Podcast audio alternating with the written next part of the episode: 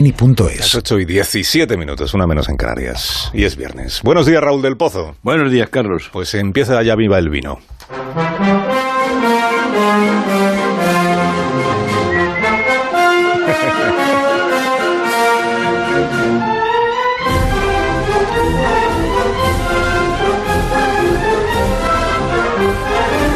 Cuando tú quieras, maestro.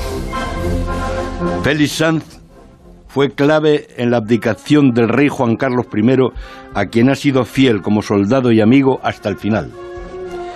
Yo pienso que si hubiera mandado los tercios en Rocroi, no se hubiera perdido la batalla. Lo conocí en Uclés, siendo yo maestro. Es extremadamente inteligente. Tanto que siendo hijo de un picoleto, llegó a ser general de cuatro estrellas director del CNI, y estuvo a punto de mandar a los centuriones de la OTAN. Ha sido diez años jefe de la Cuesta de las Perdices con los gobiernos del Partido Popular y del PSOE y lleva 57 años sirviendo a España al SINA. Hoy termina su mandato. Se sabe de memoria el discurso de las armas y las letras.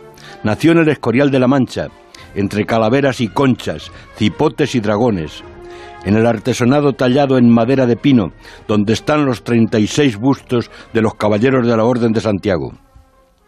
Y vio, de niño, el de Álvaro de Luna, que es una calavera, porque lo acusaron de traidor.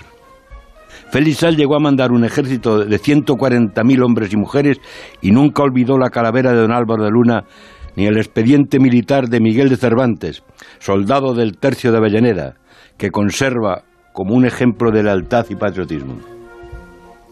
Félix Sanz considera al hombre del servicio secreto héroe y soldado, que se juega la vida luchando contra el terrorismo y en otras misiones secretas. El otro día lo explicó así. A la universidad la distingue la búsqueda del saber desinteresado, justo lo mismo que a los 3.500 hombres y mujeres que sirven a España en el CNI, que no buscan la verdad para ellos, sino para la seguridad de los españoles. Brindemos hoy querido Carlos, con el vino de Uclés, que ha sido premiado este año.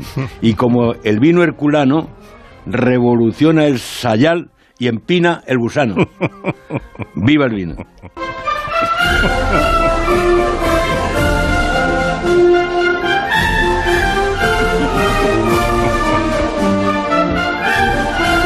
Tengas un día estupendo, Raúl.